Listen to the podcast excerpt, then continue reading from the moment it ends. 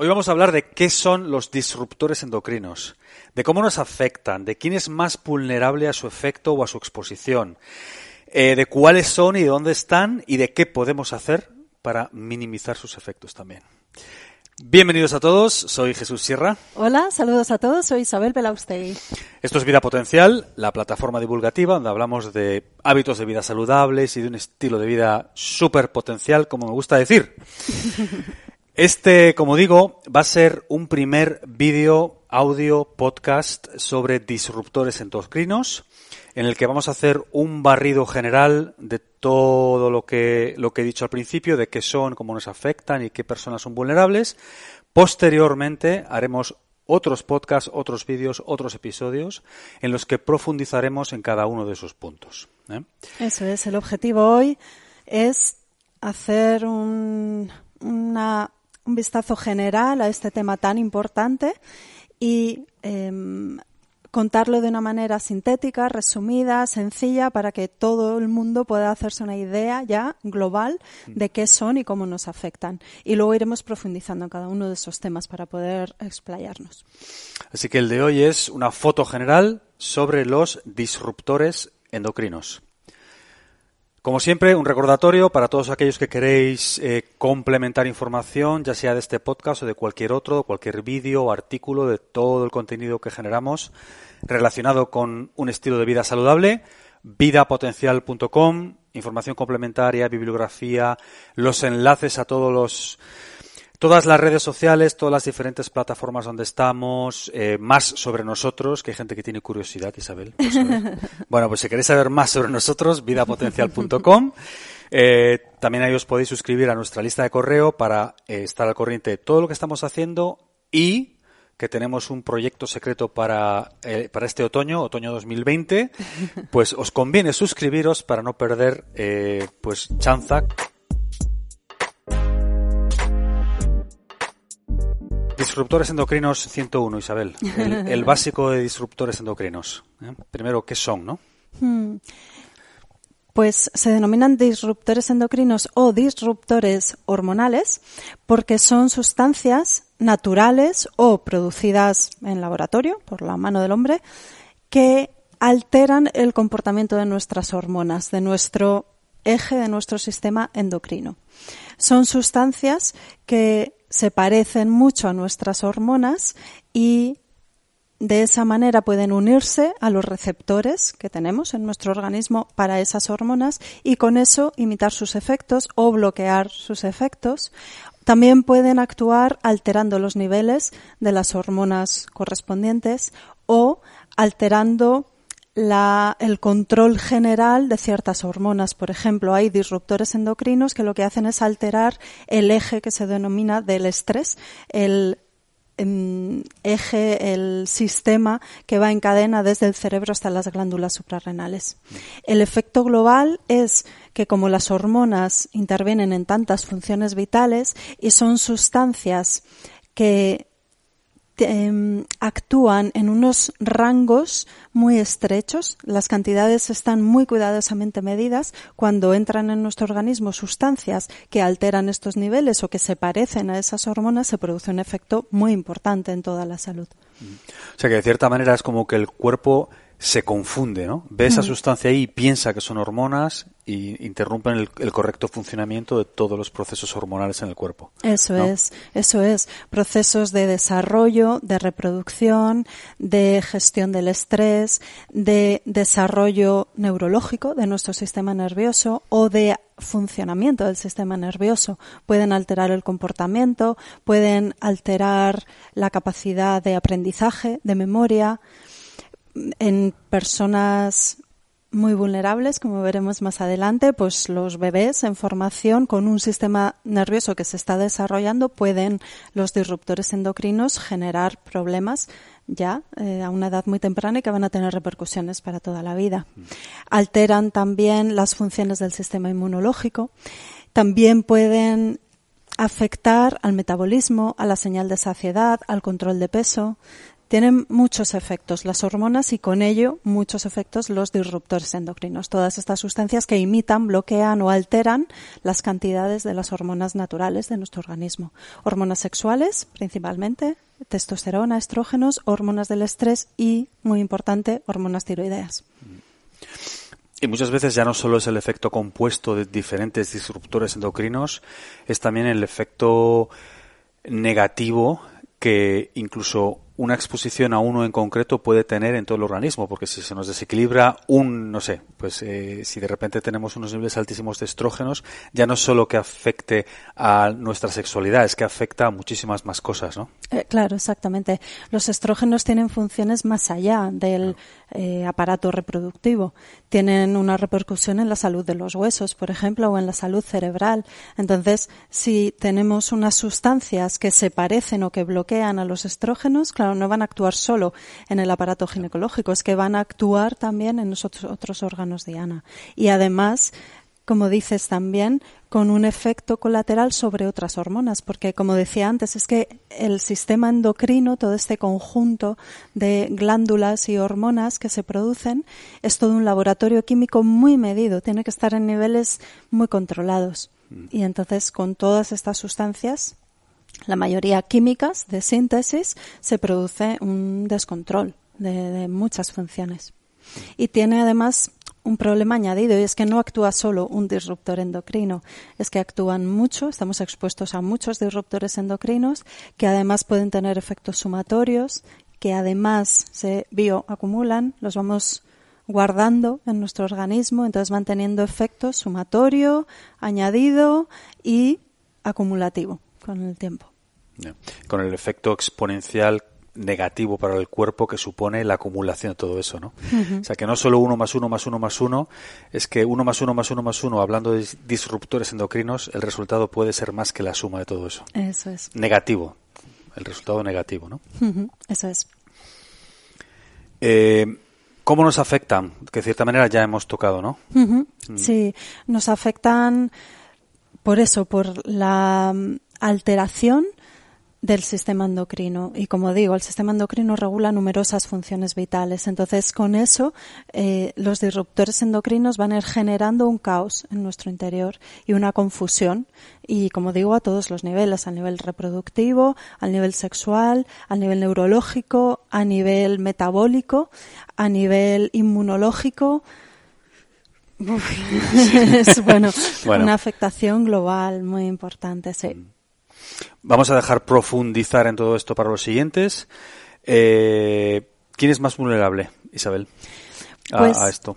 Las personas más vulnerables son aquellas en formación, pues los niños o los bebés, el, el periodo pre y postnatal precoz, los primeros eh, meses y años de vida y con ello las mujeres embarazadas.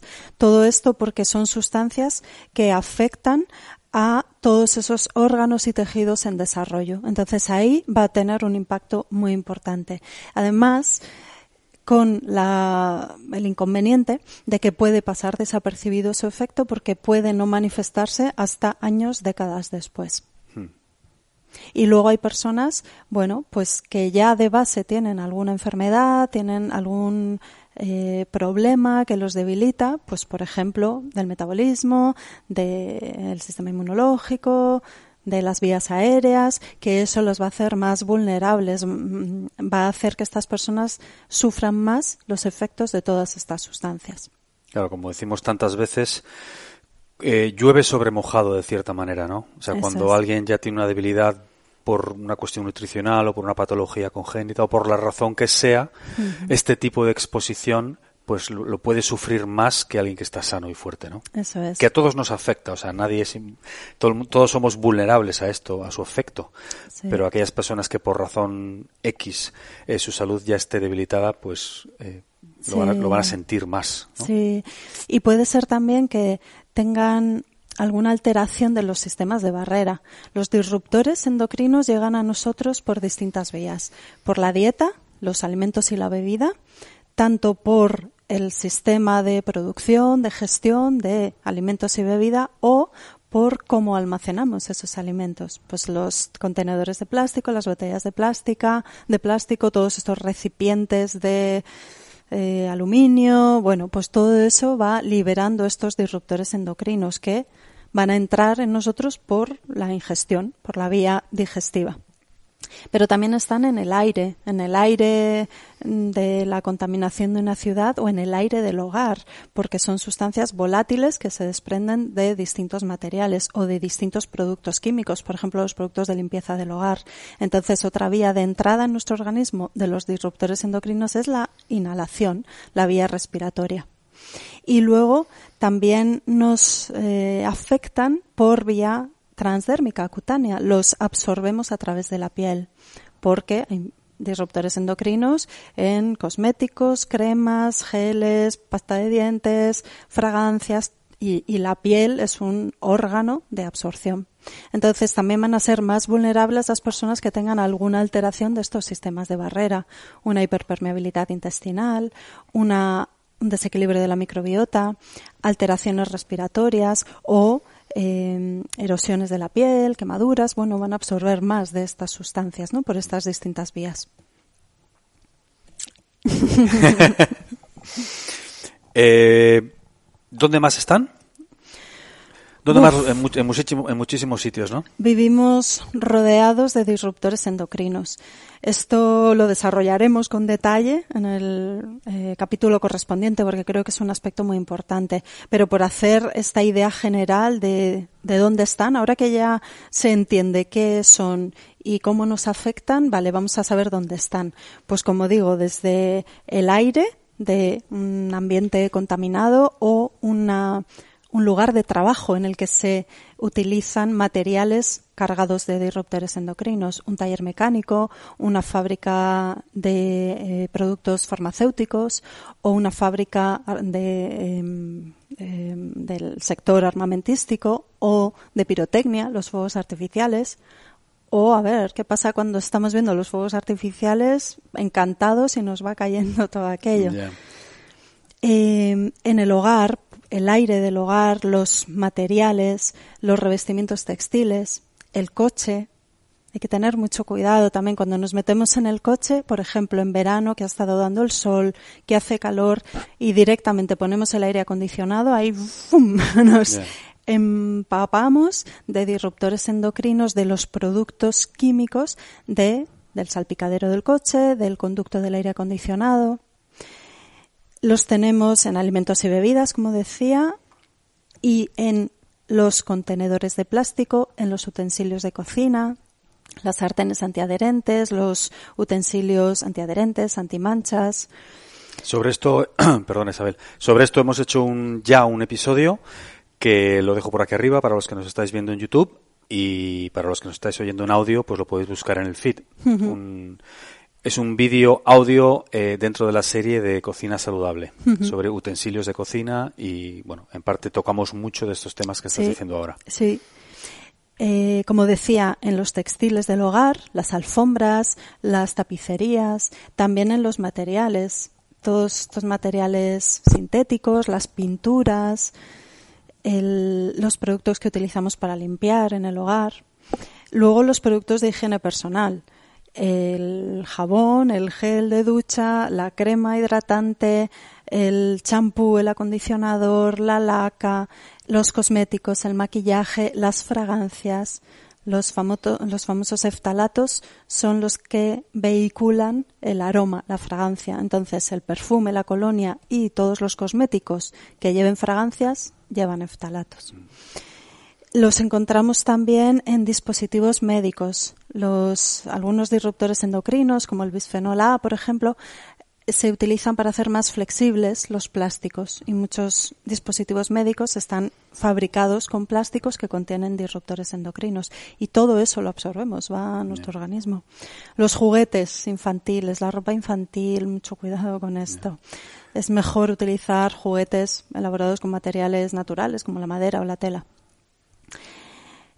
los biberones, los vasitos, los cubiertos de plástico para bebés, ahí también hay mucho esto. Isabel, hay mucha gente ahora mismo que está diciendo, me tengo que ir a vivir a una cueva, eh, porque todo lo que está diciendo Isabel, lo que lleva desarrollando los últimos 10 minutos, estoy rodeado o rodeada de todo esto constantemente, ¿no? Es algo que, que nos, sí, que, nos toca. Con lo que vivimos directamente, sí, sí, sí. Algo también que, bueno, hay muchas personas que no saben, es que los papeles, los recibos de la compra, tienen bisfenol A. Este papel térmico, que es el que se utiliza desde hace años para imprimir el ticket de la compra, es un sistema de calor. Se aplica el calor y el bisfenol A hace que aparezca en negro, ¿no? Esa es la impresión que se hace con calor. Pues los tickets de la compra llevan bisfenol A. Y además, enseguida, en cuanto los tocamos, se nos queda, lo absorbemos y más en determinadas circunstancias de las que ya hablaremos. Entonces, bueno, pues eso es nuestro día a día, por eso tenemos que ser conscientes de esto y aplicar determinadas rutinas, em, hábitos, criterio, eh, precauciones, precauciones, investigaciones, bueno, pues para reducir la exposición a los disruptores endocrinos. Creo que es imposible que, que vivamos sin ellos porque tendríamos que irnos a una cueva y bueno, es muy complicado porque vivimos el mundo en el que vivimos y esto está ahí y además en parte nos hace la vida más fácil y más cómoda. Entonces, lo que hay que hacer, como siempre, es poner las cosas en la balanza, los pros, los contras y tomar decisiones razonables con sentido, con conocimiento, mm. elegir. Gestionarlo y minimizar daños. O sea, vivimos en el mundo que vivimos, efectivamente, pues es, muchas de esas cosas que has dicho son maravillosas. Yo no, no, querría vivir sin ellas. Claro. Pero hay cosas que podemos hacer para sin estrés, sin agobio, sin obsesionarnos, pues intentar minimizar la exposición a todas estas sustancias, ¿no? Eso es. Luego también las personas más vulnerables, más sensibles o que ya tienen una enfermedad, pues igual tienen que ser más estrictas con esto. Los disruptores endocrinos están asociados directamente con patología tiroidea y con el desarrollo de cáncer hormonodependiente, esos tipos de tumores que crecen en respuesta a estímulos hormonales como el de mama, el de próstata, el de tiroides. Entonces, bueno, pues por ejemplo, si hay una persona que tiene antecedentes familiares de cáncer de mama, se repite, o de cáncer de próstata, y está en edad de riesgo y además ha llevado una vida no muy saludable y bueno, como que tiene muchas cartas en su baraja, pues a lo mejor sí le, que le conviene eh, redecorar la casa, eh, utilizar eso, eh, textiles naturales, ventilar, elegir alimentos ecológicos, cuando vaya a la compra no tomar el ticket con la mano, eh, cuando se suba al coche abrir bien las ventanillas. O sea que es verdad que estamos un poco, bueno, a la deriva porque están presentes estas sustancias en nuestra vida en cientos, miles de productos que utilizamos a diario. No es solo una exposición laboral, profesional, específica, sino que es que están en el día a día. Pero también es cierto que podemos hacer tenemos las riendas también en nuestra mano. Hay una parte que se escapa, pero hay otra en la que podemos actuar. Mirar las etiquetas, elegir marcas libres de disruptores endocrinos. Mm, disruptores endocrinos porque vayan sonando son hay ahora registrados 800 o 1000 en el mercado diferentes.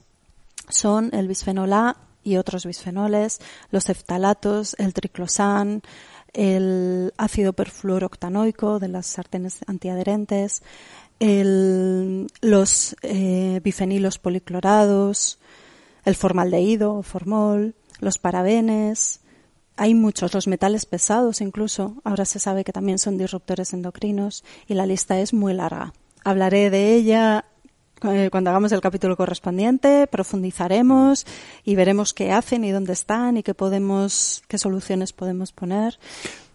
Perdón, Isabel, digo, para que no se me pase. Para la gente que nos está escuchando, los tres o cinco más frecuentes y que todo el mundo puede buscar fácilmente en la etiqueta de un champú, de una crema o de alimentos o de lo que sea? ¿Cuáles son los más frecuentes? Que, que, le puedan dar la vuelta a un producto y decir, ah, mira, lo que dijo la doctora Belaustegui. ¿Cuáles, por ejemplo? Muy frecuentes. El bisfenol A. Muy frecuente. Los eftalatos. El triclosan. El formaldehído. También está presente muchos productos, los eh, bifenilos policlorados, los PCBs, lo verán como PCBs, y los metales pesados.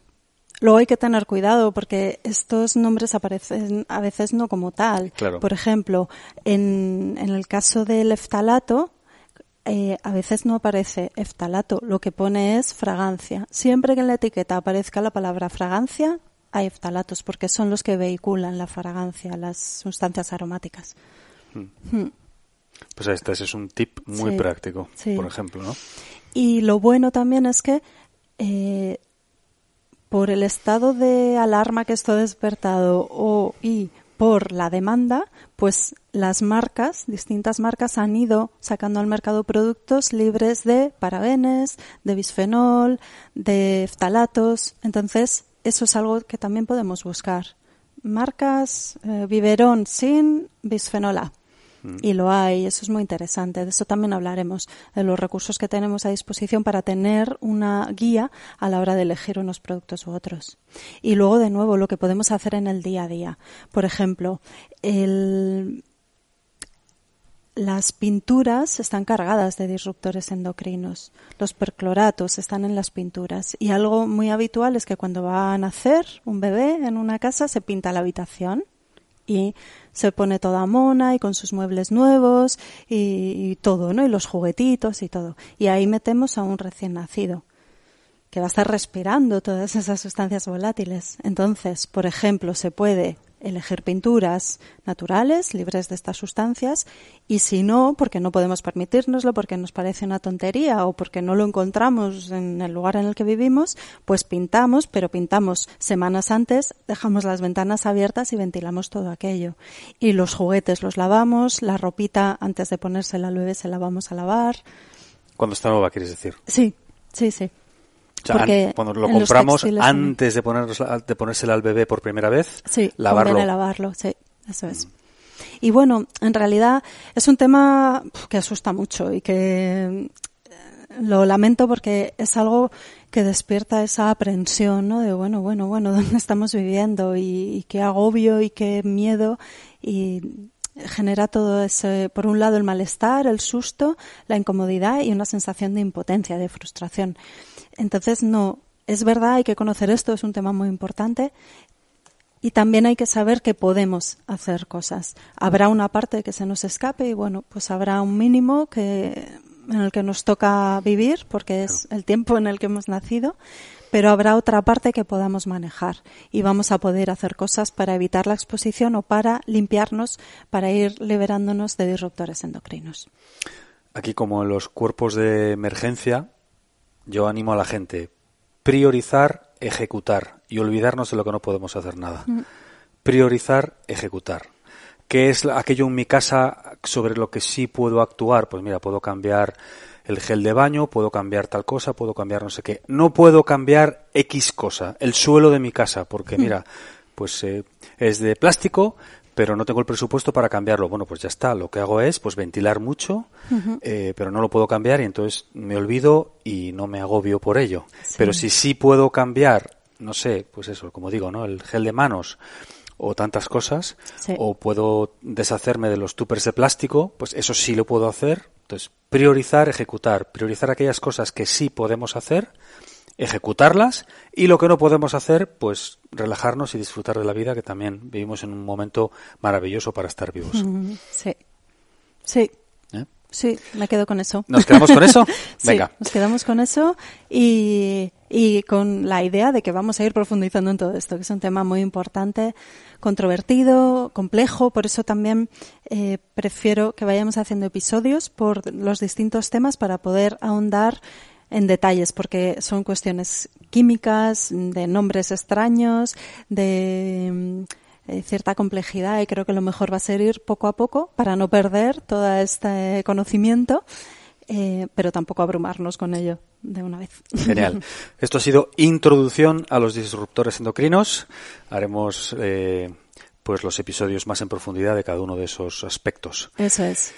Un recordatorio a todos, vidapotencial.com. Si no estáis suscritos aquí al canal de YouTube, ¿cómo es que no estáis suscritos, por Dios? ¿Cómo puede ¿Cómo ser? puede ser? Y a nuestro segundo canal, Vida Potencial Salud, con tips eh, muy prácticos, muy concretos, mm, en general con vídeos más cortos que en este otro canal. Sí. También, os lo dejamos por aquí al acabar. A ver, por aquí, haz para allá, Isabel. Así, ¿Aquí? Así, ahí está. O creo, eh, espero haberlo hecho bien. Ya, si igual era allá. para allá. Es igual. Un abrazo amigos, hasta la próxima. Saludos, hasta la próxima.